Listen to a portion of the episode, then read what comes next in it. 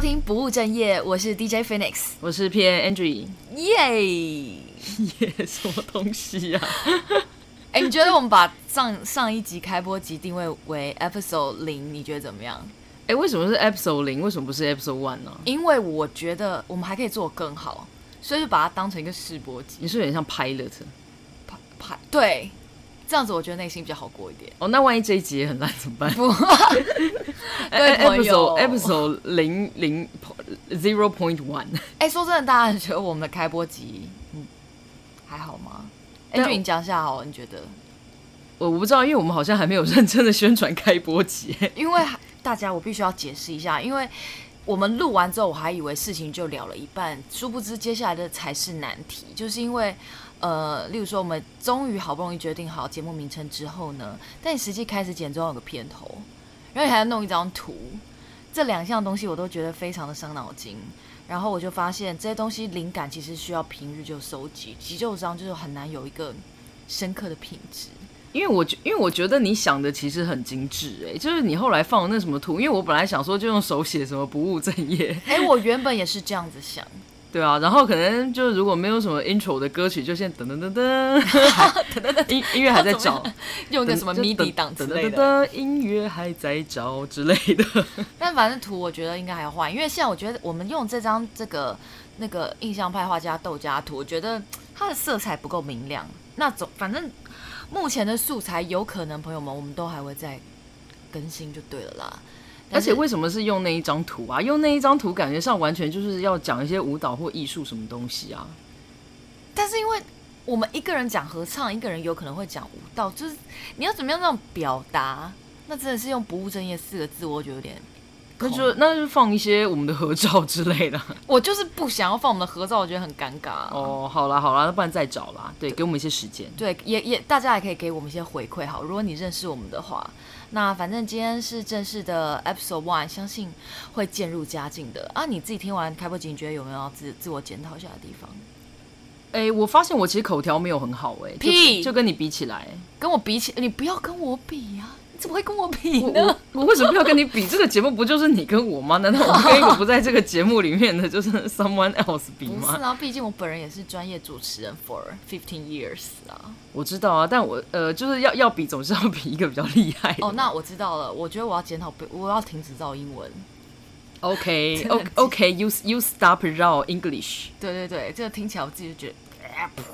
对啦，不过因为我听了觉得我口头禅蛮多的，就可能还是会不经意的想要加快速度，所以就会有很多。我觉得就是呃，就就是就就是来就是去的这样。哦，正常啦，正常。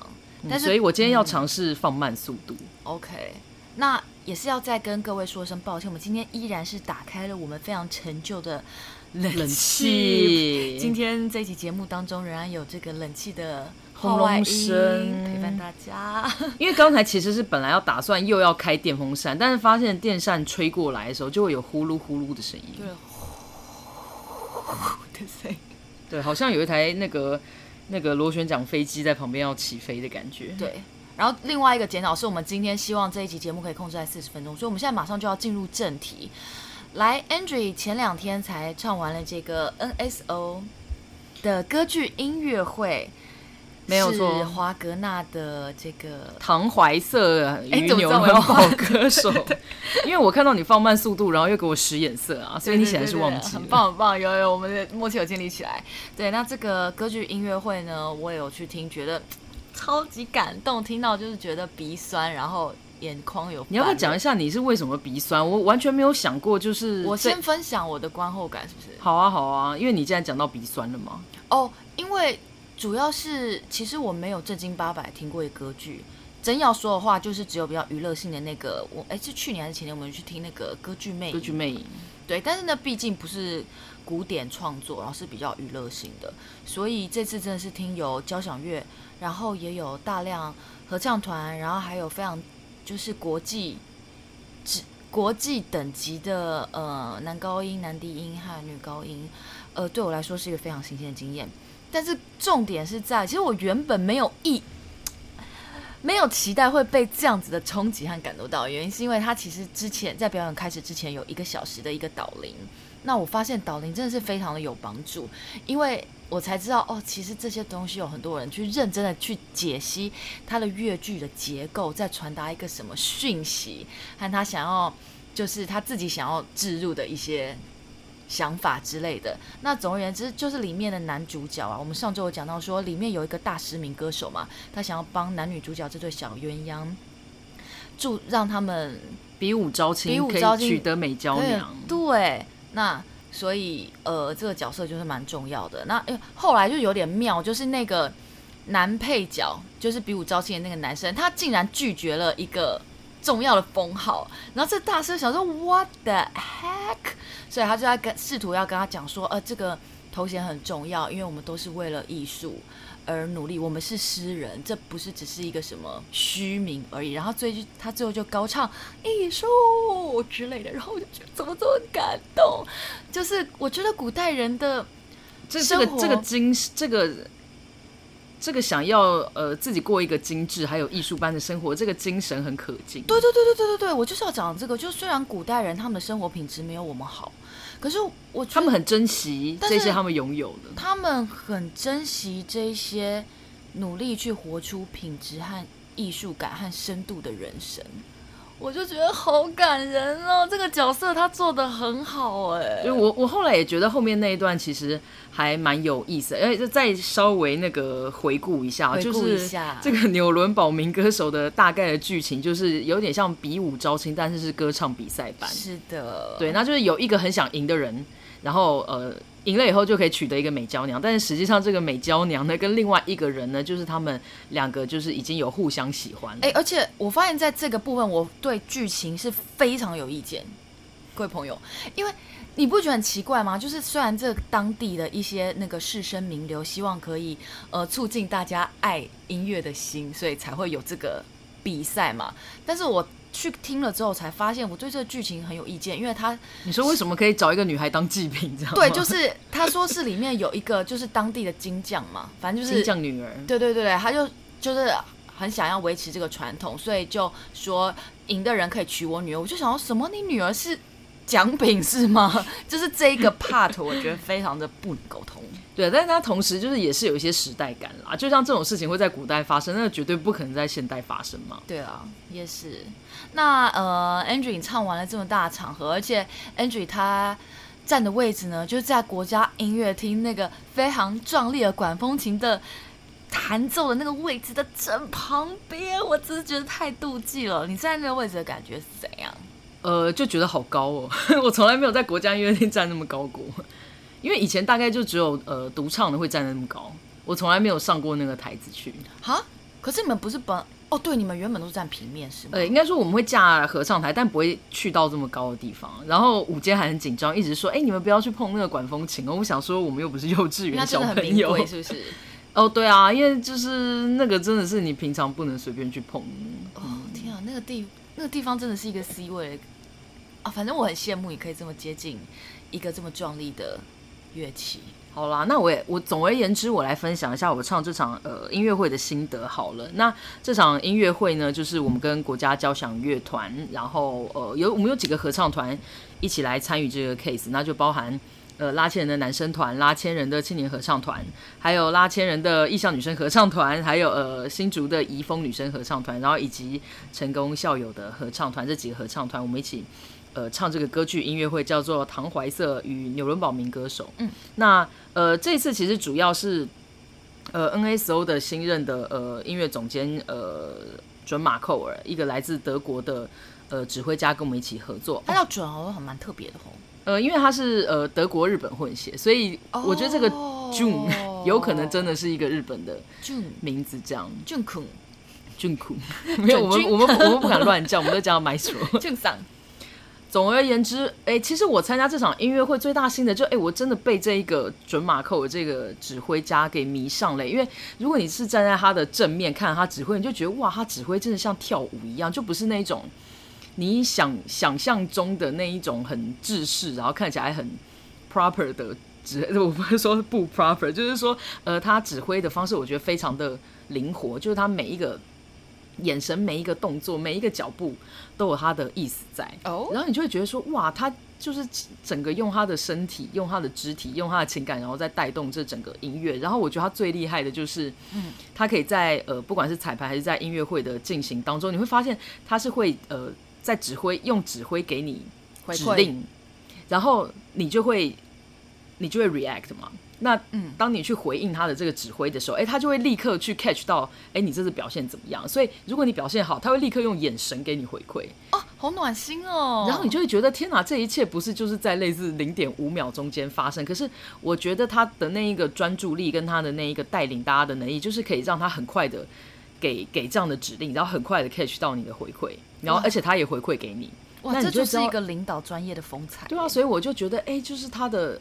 呃，指挥就是是非常的有呃领导的魅力，然后而且是非常的有艺术性。那同时就是说他的表达的方式也非常的自然，而且非常的有呃那种人与人之间的那种肢体的感染力。我就觉得说，哎、其实还蛮特别啊。而且我觉得他还有一点很厉害，是我们每个合唱团团员都觉得他超强的，就是他在呃指乐团的时候的方式，跟指合唱团进来的方式就会比较不太一样。你就会发现说，哎、他真的了解，就是在指乐团的时候。跟合唱团有什么样子的不同？就例如，因为我们人合唱团人很多嘛，嗯，然后再加上，因为其实我们有歌词，那所以就没有办法像呃器乐这样的，就是说它的呃它的音是就是怎么讲的？比较绵延的，因为我们在讲一个字的时候出来就是出来嘛，所以如果那个呃 Q 点没有很脆的话，那就会变成说每个人的母音跟子音就会解离开来，就会听起来很杂这样。所以其实他在呃指合唱团的时候，其实拍子就指指的很脆。你就会发现说，哎、他其实知道我们需要的是什么，大家的需求是什么。那他呃在处理这个音乐的时候，就不会变成说，哎、其实好像呃处理音乐的时候是这样，然后合唱团进来的时候又又变得很很朦胧、很大块。所以我觉得这个是他厉害的地方。原来如此，哇！所以在唱了这么多场音乐会之后，你也会就是也可以懂得分辨指挥之厉害和。他专业何在？我觉得说不敢不不不敢说我有这个能力啦，因为坦白讲，其实我平常呃听乐团的呃次数跟经验就并没有很多。但是就当你去呃观看这一些一流的乐团一乐团，或是观看这些一流的指挥在工作的时候，你就会知道说哇，什么就叫做呃高高水准的表现。咩咩咩。咩咩！我看完这一场演唱会之后，我就一直就是重复着，因为他他们里面有一段就是村民们嘛，呃，其实他们是呃就是民歌手们嘛，但是因为其实这些民歌手就是他原本是有不同的职业，平常就是来自于各行各业啦，什么鞋匠啦，然后牧羊啊、裁缝啊，它里面他们就有一段是唱这个，就是牧羊人嘛，其实他是裁缝。哦哦，他把自己缝了一个羊，羊皮这样，哦，对，然后然后躲在里面，然后想要吓走敌人，就很像那个特洛伊木马这样。对，然后所以里面他们就是有 妹妹男生在唱片乐，我就对这一段印象很深刻，蛮可爱的。嗯，那这一场音乐会，我觉得就是合唱的部分，然后呃男高音、女高音独唱的部分，然后还有整个乐团都超级精彩，就是只是可惜说我在现场没有看到刚刚 Andrew 讲的，这就是准马寇尔先生他精湛的指挥，因为我自己对指挥呢比较没有研究啦，但是我有一直盯着那个敲击组，因为我就觉得哇，我弦乐团很大，合唱团也很大，那敲击组负责摇铃果就一个人，但是摇铃果那个人他声音非常突出，我就想说，因为。呃，表演很长嘛，两个多小时。我想说他一定会摇错，我在一直盯着他，等他摇错。那你？那你要怎么分辨他有摇错？他他摇错，他拍错，你也不知道啊。不是啊，他那个他们就比较有氛围感，所以说可能是零一二三四五六七哐。我觉我觉得你太小看这些老，我觉得你太小看这些老师，我太小看，真的你真的太小看。我后来就发现，我去注意他有没有出错，根本就是这是白费力气，白费力气。你真的是 画错重点呢，真的真的是白费力气啦。总而言之，我们发现说 NSO 他新的月季是好像九月开始哦，对啊，他们一系列的表演都已经排好了，所以如果你听完我们节目也觉得。很能值很值得 follow 他们一下的话，也可以关注一下他们接下来有没有什么表演，对啊，可以支持一些台湾的呃这些音乐艺术活动。哎、欸，拉千人接下来应该也会有一些表演的计划吧？会啊会啊，我们呃拉千人青年团跟拉千人异乡女生合唱团，我们这两团呢，在九月五号跟九月七号这两天会在泸州工学社有一个联演，这样。嗯，嗯，嗯，那希望到时候大家有空也可以来捧场喽。哎、欸，我一直很好奇，工学社是一个，因为我们小时候就听过。它其实是一个店面，是不是？呃，工学社应该就是有在类似做钢琴的买卖什么之类的吧？还有一些音乐音乐教室。讨讨讨讨论这个听起来好糗，听起来超超行外的，超行外的。但是小时候一直都听到什么那种工学社有没有？工学社或雅马哈这样，对对对。买钢琴就是去这两个地方。那么以上呢，就是我们分享了，呃，上一个周末 Angie 去加入了 NSO 的这个歌剧音乐会的一些参演。和我这个观演的一些所见所闻和心得分享。那你呢？这个礼拜要分享的部分，我就是分享我看表演的心得啊。哦，原原来我们这是同一 part，哦，同一 part。OK OK，对对对，没有问题。因因为我想要讲，我最近就是都是在同一个状况当中，但是这个我想要讲的事情，可能下一周再分享是比较 timing 比较 timing 比较接近这样，对，比较多啊呵这样。好，没问题，不要分两周讲。好，对。那接下来呢，就是我们要分享的每周一物。我们每周一物今天列罗列了很多东西，Andrew 你先讲。你你罗列了很多东西，我只罗列了一个。我我刚就想说，我这周有买什么东西吗？可是后来想想，有有，这周买了三样，我觉得蛮自豪的东西，都是小东西啦。好，那那因为我只有一个，我先讲好了。我要讲这个其实不是我最近买的，是我之前买的，然后但是我一直没有，用，对我一直没有拿出来，因为因为就就找不到 timing 用。好，那我要讲这个，我其实它是一个 Brita 的滤水壶，然后大家可能乍听也会觉得这没什么。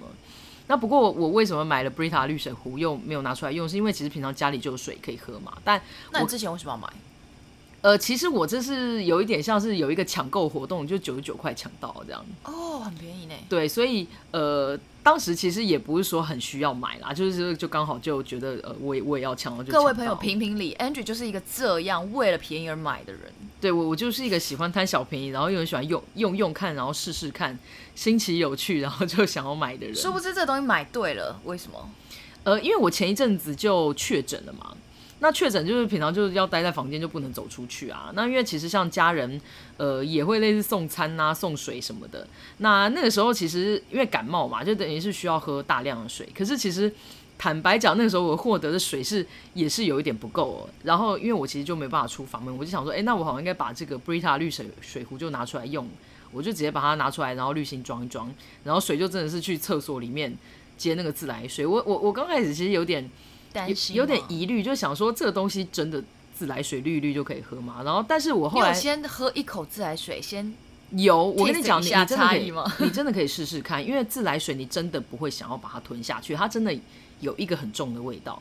但是我把它用 Brita 滤水壶滤出来以后，我就觉得哎、欸，那个味道就真的就没有，我就觉得可以接受。因为那个时候就真的太热，然后我又很想要喝水，我然后我又知道，因为我确诊，所以必须要喝水，所以。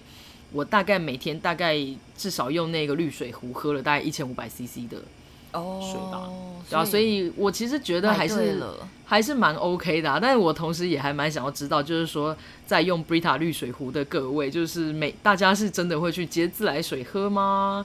还是说其实你还是会先把它过滤过，或者是煮沸过，然后你再用滤水壶喝这样？我是觉得我们喝在喝水方面是比较随便一点，因为我听说有些人真的是会先用过滤水，然后拿去煮。最后才喝，嗯，就之类的吧。因为其实我觉得这个东西就是假设，呃，可能你家的自来水管线如果就是还还 OK 的话，可能用这也是可以啦。但是我是觉得好像也不太可能说你每天在喝的水，然后所有的水都是来自于然后自来水加 Brita 滤水壶。所以我觉得如果你的喝水是有一些呃 combination 的话，这样应该还是过得去啦，哦、就是方便啦。嗯所以，如果哎、欸、你在家突然确诊了，不太方便煮水 或者是取得饮用水的话，哎、欸，可以试试看这个滤水壶。你要买 B 牌的，呃呃都 OK 啦。总而言之，可以试试看滤水壶，可能是生活上的好帮手。OK，轮到我了，我有三样小东西想要分享。呃，因为我马上就要去参加一个舞蹈比赛嘛，所以呃，最近就是呃用鞋子的那个量会比较大，就是舞鞋，然后。呃，我发现同学有推荐我一个好物，就是痱子粉、爽身粉，就是在你觉得那个呃汗都闷在那鞋子里面的时候啊，你可以朝里面撒一点痱子粉，它很快就可以把那个湿气给排开，而且呢，就有一种香香的感觉。那为什么不是什么可以滑滑塞塞报纸或什么之类的？诶，因为塞报纸很占空间啊，嗯、而且。嗯，总而言之，我觉得痱子粉这爽身粉是一个蛮好用，而且你可以去那个呃，那是光南之类大那种大卖场买那种小罐的，才三五十块，我觉得好方便哦。带可是爽身粉，那你撒进去里面不是就粉粉的吗？对，但是没关系，因为那个粉是干爽的粉。哦。对，然后我刚开始会。就因为我们只有小时候会用痱子粉，长大很少用，所以会很担心说，那它会不会结块？其实也不会。那万一比方说里面就粉粉，然后你脚伸进去又流汗，会发生什么事？哎，我不知道哎，因为我都有穿袜子，哦，所以没什么感觉。我下次来帮你实验一下。好，然后第二件东西呢，就是双眼皮贴。你已经是双眼皮了，你贴什么双眼皮贴？没有没有，朋友朋友们。有两种双眼皮，一种叫外双，一种叫内双。你知道我们叫做内双吗？就是它是往里头折的。呃、那因为我担心到时候画舞台妆的时候，我整个眼睛就是眼影又会被整个折进去，什么都看不到，所以我就想说要练习一下来贴双眼皮贴。然后我发现贴起来好像真的眼睛有变很双哎、欸，可是不是很习惯啦。反正到时候我可能会利用一下这个。别人跟我说，我我其实也是很后面才知道，原来有双眼皮贴这个东西。我其实也是很后面才知道，原来我们是内双，我们是内双。好，然后第三样东西呢，就是我这几个月开始就很喜欢用帆布包嘛。可是，一般环保帆布包它就是软软的。然后，如果你有很多里里扣扣的东西，什么钥匙啊、太阳眼镜啊、悠游卡啊、卫生纸、笔之类的，那你要取得就很麻烦，就可能必须要自己有一些小分装袋。那我那天就是经过了无印良品，芳榭它有在卖一款，就是。比较方、比较横，然后它有两三格收纳小口袋，然后它布料比较硬挺的帆布包，我就一直很想买。后来那天我终于决定买了，之后用到现在一个多礼拜，我觉得好好哦。那请问你今天早上没有带手机，是用那个包包吗？就是它。那为什么还是找不到手机？因为我手机丢在我另外一个更大的袋子里面，你看有没有？这就是重点，因为我手机没有放在那个硬挺帆布包里面，所以我就找不到了。总而言之，就是我们今天早上一起出门的时候。Phoenix 就说啊，他没有带手机，所以他要走回家拿。然后他说他走回家才发现那个手机在另外一个包包里。对，就是因为我今天出门带了我要啊，反正就带了一个更大的袋子啊，然后手机又就忘记了，就直接丢在里面。然后你知道大包包的缺点就是你仿佛大海捞针，所以这就是我越来越不喜欢用大包包的原因。那你手机为什么不放在口袋里？我今天穿的衣服是有口，You know，有的时候你就是会。忘记呀、啊？你是说忘记你有口袋，还是忘记穿有口袋的衣服？就是说，例如说我手机想要好，我要带出门，我就会先随便丢在一个地方，反正我带出门了。可是这是一个很危险的事情，因为你就是会以为你忘记带，因为它没有在你熟悉的地方。我觉得这还蛮奇妙的，因为对我来讲，我的手机百分之三百一定是放在我的口袋里。我觉得，因为你是比较直男行为的人。我不知道，可能是我衣服一定是我有口袋吧，就觉得放在口袋里比较 handy。我的衣服也是有口袋，但我就是不一定会放在口袋里。为何啊？啊，我不知道啊。哎呦，反正我之后会把它妥妥的放在那个硬挺帆布包的那个固定的位置，好不好？这样我觉得他如果没有带，我就知道我肯定没带。那我们到时候可能要做，可以做一个投票，就是大家都把手机放在包包里，还放在口袋里？好，大家去那个 Apple Podcast 告诉我好了。好啦，那我们这周的每日一句呢？我们这周的每日一句我，我这我这个礼拜要分享，其实跟我上个礼拜分享其实是有一点关联的，因为我上个礼拜分享的一句话就是呃，让呃好的状态成为你的素质。嗯，嗯，那好巧不巧，就是我在上个。礼拜去呃练习空手道，对我的不务正业里面，其中包含一项就是对我在我在学，开飞机之外，还有练空手道哦。对，我在慢跑以及重训以及学习空手道。对，先不要问我为什么要学空手道，我们可以改天再分享这样。那总而言之呢，那天反正我就在做一些动作啊，因为坦白讲呢，就是我跟菲尼是属于那种，就是因为我们那个腿叫什么腿啊，就是我们没有办法。脚并着蹲下，就是我们踝关节的角度比较不足。然后，但是因为其实空手道它所有的动作，某种程度都是要蹲着做，半蹲着，半蹲着做，半蹲着移动。然后，所以其实我对于就是要一直蹲着在移动就没有这么呃熟悉跟灵巧。